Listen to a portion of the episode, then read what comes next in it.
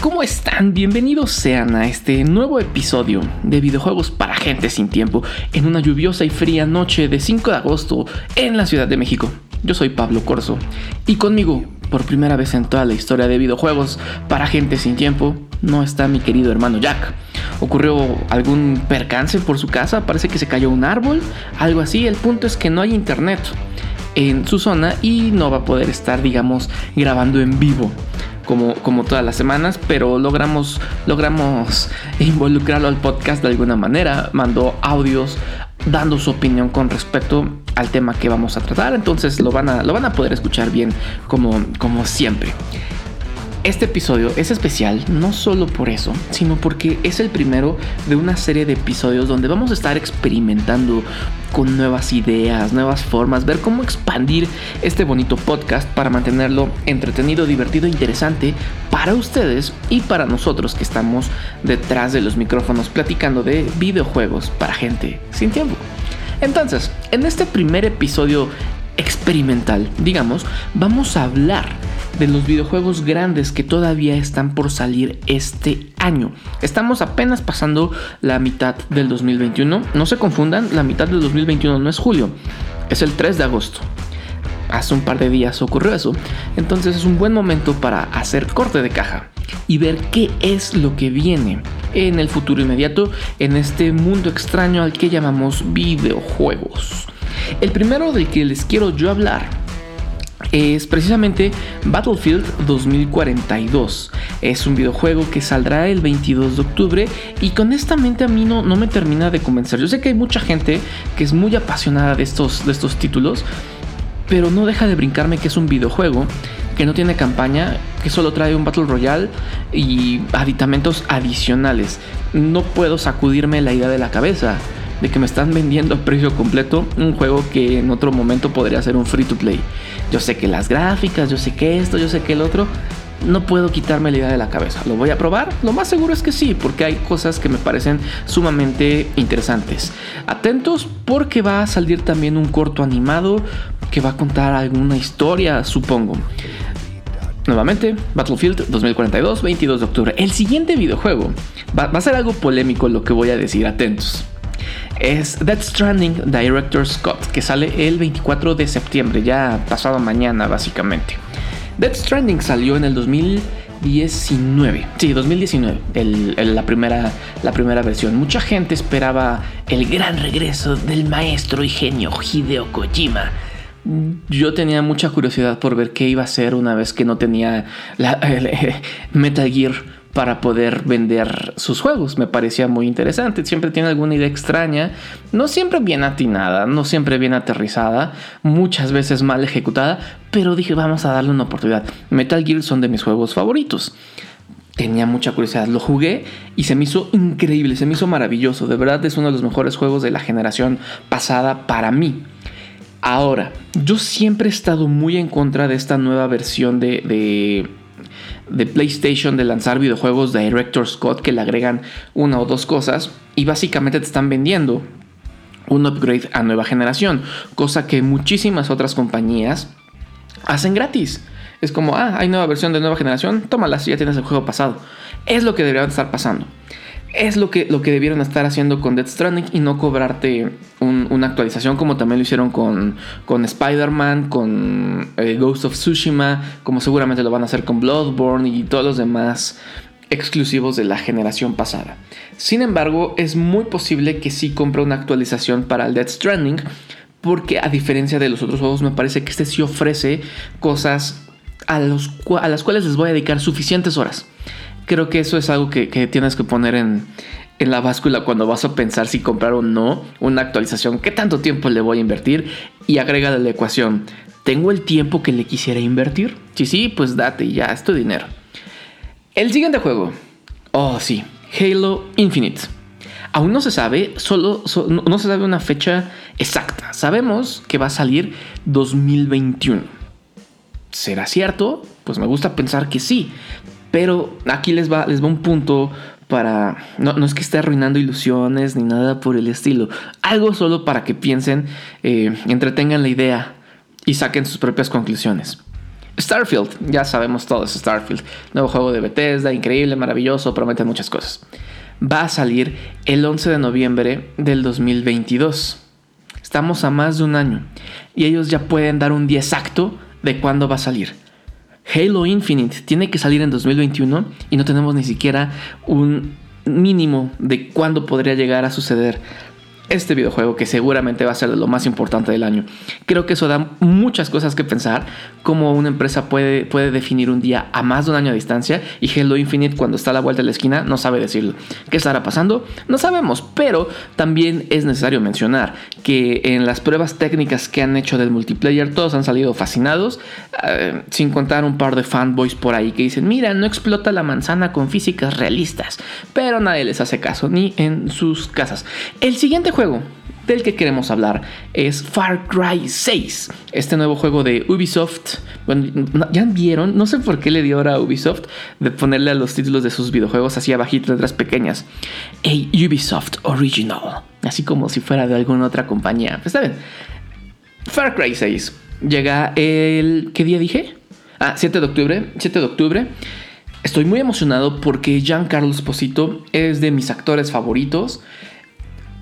Irónicamente, no, no, no, mi actuación favorita no es la de Breaking Bad, ni la de Mandalorian o The Voice, que también son muy buenas, no, no vayan a pensar que digo que no. Pero si son fans de Community, seguramente recordarán que él es el hermanastro de Pierce Hawthorne y crea un videojuego en el cual tienen que vivir los personajes para ganar la herencia multimillonaria del papá de Pierce. Chequen Community, estoy seguro que les va a gustar si les gusta este podcast. Y el último juego del que yo les quiero hablar es nada más y nada menos que Metroid Dread, que llega el próximo 8 de octubre a nuestros Nintendo Switch. Cabe mencionar que también es el juego con el que van a lanzar la nueva consola, la Nintendo Switch OLED, del cual ya grabamos un podcast donde mencionamos todos los puntos por los cuales no nos convence y que pensamos que no tiene mucho sentido comprar. Si les interesa saber esa opinión, pueden checar el podcast, fue hace como unos tres episodios. Si ya decidieron que lo quieren, perfecto. Todos podemos vivir en el mismo planeta sin ningún problema. Este videojuego me tiene particularmente emocionado porque fui muy fan del Samus Returns que me prestó Valis y que estoy jugando en estos momentos realmente. Bueno, no mientras grabo, me refiero es el juego que tengo en mi rotación de 3DS. Me lo prestó Valis, parte ahí del PTV Crew. saludo Valis si nos está escuchando.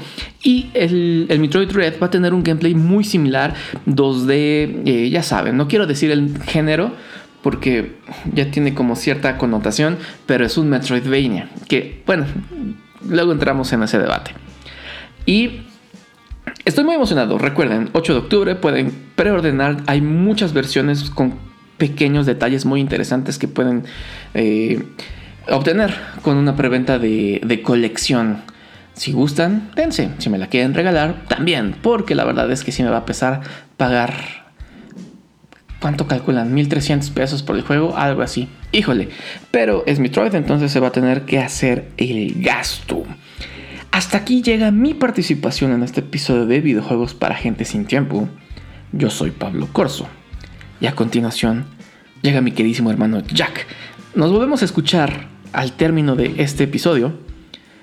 Pero por lo mientras los dejamos con Jack y sus audios de WhatsApp. Y el 14 de septiembre llega Deathloop, este juego de First Shooter que pues, trata de dos asesinos que entran como en un bucle misterioso, ¿no? Eh, la verdad es que los trailers fueron muy buenos y pues lo, han retrasado ya varias veces este juego. Esperemos que cuando salga pues sea una, una barbaridad y esté muy bueno. Digo, Bethesda aquí todavía no, no, todavía no pone el exclusivo y todavía se va a poder jugar en PC y en PlayStation 5. Ahora espero que, que, llegue el 14 de septiembre y con mucho gusto lo jugaremos y lo reseñaremos aquí en Videojuegos para Gente Sin Tiempo. Kena Breach of the Spirit va a llegar el 21 de septiembre si no tiene más atrasos. la verdad es que este juego tiene una, o sea, en su nombre, ¿no? El puente de los espíritus. Pues habla de Kena, una chica o una niña que todavía no sabemos bien su rol, pero es de eh, llevar las almas de los muertos hacia el siguiente nivel. ¿no? Entonces vamos a, es un juego de acción-aventura y pues la verdad promete muchísimo. Yo espero ya jugarlo pronto también. Este juego en el, en el, este, en el Game Awards me acuerdo perfectamente que salió y a mí me encantó. Pues bueno, la premisa suena interesante. Vamos a ver qué, qué nos trae este, este título. Y pues yo se lo recomiendo mucho. Digo, la verdad es que Vamos a ver si me sale bien la predicción, pero siento que este juego va, va a romper muchos récords y va a vender bastante bien. Y un título que la gente está esperando desde hace tiempo y ya tuvieron algunos la oportunidad de jugarlo fue Psychonauts 2. Este juego lo estamos esperando para el 25 de agosto, o sea, ya casi va a salir este juego. La verdad es que este eh, va a ser exclusivo para Xbox, me parece en principio. Y posterior, pues no sé si vaya a llegar a las demás consolas. A PC, obviamente sí. Sin embargo, pues están esperando los fanáticos de esta serie desde hace un ratote este título. Y pues la premisa es interesante, ¿no? Yo creo que los que ya conocen la saga Psychonauts, pues están esperando que no les decepcione. Sin embargo, las reseñas de algunos medios especializados o algunos medios internacionales dijeron que pues sí, valía la pena jugarlo y que no iba a decepcionar al, fan más este, exquisito de la franquicia. Vamos a ver qué nos depara. Digo, yo vi, me acuerdo que vi unos, mensajes ahí de que, de que las eh, de que los gráficos estaban un poquito feos. Pero bueno, yo creo que eso ya quita la, quita digamos la dureza de la crítica cuando uno lo juega y lo disfruta como nunca, ¿no crees? Indudablemente uno de los juegos que siempre va a estar en las nuevas generaciones y cada generación de consolas de Xbox, pues son los Forza Horizons. En esta generación nos van a presentar el Forza Horizon 5, que saldrá el 9 de noviembre. Aún no sabemos si va a estar directamente en Game Pass. Sin embargo, pues este juego tiene algo de atractivo para toda la fanática mexicana y es que van a incluir pistas donde pues si vengan, se vengan pantanos, desiertos, etcétera, mientras conduces un jeep, no sé, lo que quieras, ¿no? El coche que, te vayas comprando ahí conforme juegues. La verdad es que nunca he podido jugar un Forza Horizon más que una pista, lo recuerdo bien. Y sí son juegos para, digamos, para un nicho de mercado que son personas que amantes del, automovilismo y más de tener este tipo de, de experiencias como más realistas en simuladores de videojuegos, ¿no? Pero bueno, vamos a ver qué pasa el 9 de noviembre y recibamos con mucho gusto el Forza Horizon 5. Y para acabar, Guardians of the Galaxy va a llegar para nosotros el 26 de octubre. Este juego, eh, pues obviamente toma la premisa del Marvel's Avengers, tratamos de llevar a un nivel más. Digo, lo interesante es que ocuparon música muy padre para el trailer, quizás no sea la que esté del videojuego, pero vamos a darle un voto de, duda, ¿no? El, beneficio de la duda para ver qué tal, si, si implosiona como su predecesor el Marvel's Avengers o, o sea, o revienta las ventas Digo, creo que es una apuesta arriesgada por este por Square Enix. Sin embargo, yo creo que va a estar divertido. Yo vamos a darle el, digo, Guardians of the Galaxy sí es un sello muy diferente a, los Avengers para mi gusto. Y bueno, para, para meterle más sabor a esto, nosotros tenemos una entrevista con la directora de narrativa del juego, que la vamos a soltar una vez que se aproxime la fecha del juego y estemos listos para darle nuestra reseña. Y ese fue nuestro querido hermano Jack desde las lejanas tierras donde no tiene internet, con su lista de videojuegos que fueron eh, Deadloop, Kena, Bridge of Spirits, Psychonauts 2, Forza Horizon 5 y Guardians of the Galaxy, que es un juego que tengo muchas ganas de probar. Justo hoy soltaron un nuevo tráiler, se ve chistoso, se ve chistoso, sí tengo ganas de probar a ver qué, qué, qué traen entre manos esta vez. Les puedo adelantar de la entrevista de la que Jack hizo mención hace unos momentos, que la directora narrativa nos dijo que este juego lo empezaron a planear mucho antes de que saliera a la venta el Marvel's Avengers de Square y que no fue, porque mucha gente en cuanto vio el anuncio de Guardians empezó de, ay, esa es una respuesta porque no vendieron nada con Marvel. Y, y dice, dice la directora narrativa que no, este juego lo tenían planeado desde el principio, que lo, que, lo definieron perfectamente antes de ver cualquier cosa que hubiera hecho o no hecho bien Marvel's Avengers. Así que no empiecen. Y eso fue todo por el episodio de esta semana de videojuegos para gente sin tiempo. Por favor, por favor, si llegaron hasta acá, pónganos un tweet diciéndonos qué, qué opinan de que sea como más corto o más al punto, así, independientemente de los problemas de internet que tuvimos con, con este episodio. ¿Cómo lo sienten? ¿Más rápido, más dinámico, divertido? No se preocupen, no los vamos a dejar sin noticias. Ya estamos viendo cómo, cómo cubrir esa parte. Y hasta se está pensando, ¿qué? ¿Un newsletter? ¿Qué? ¿De PTV? ¿Newsletter? muchas gracias por estar hasta acá. Yo fui Pablo Corso. Muchas, muchas, muchas gracias y nos escuchamos la próxima semana.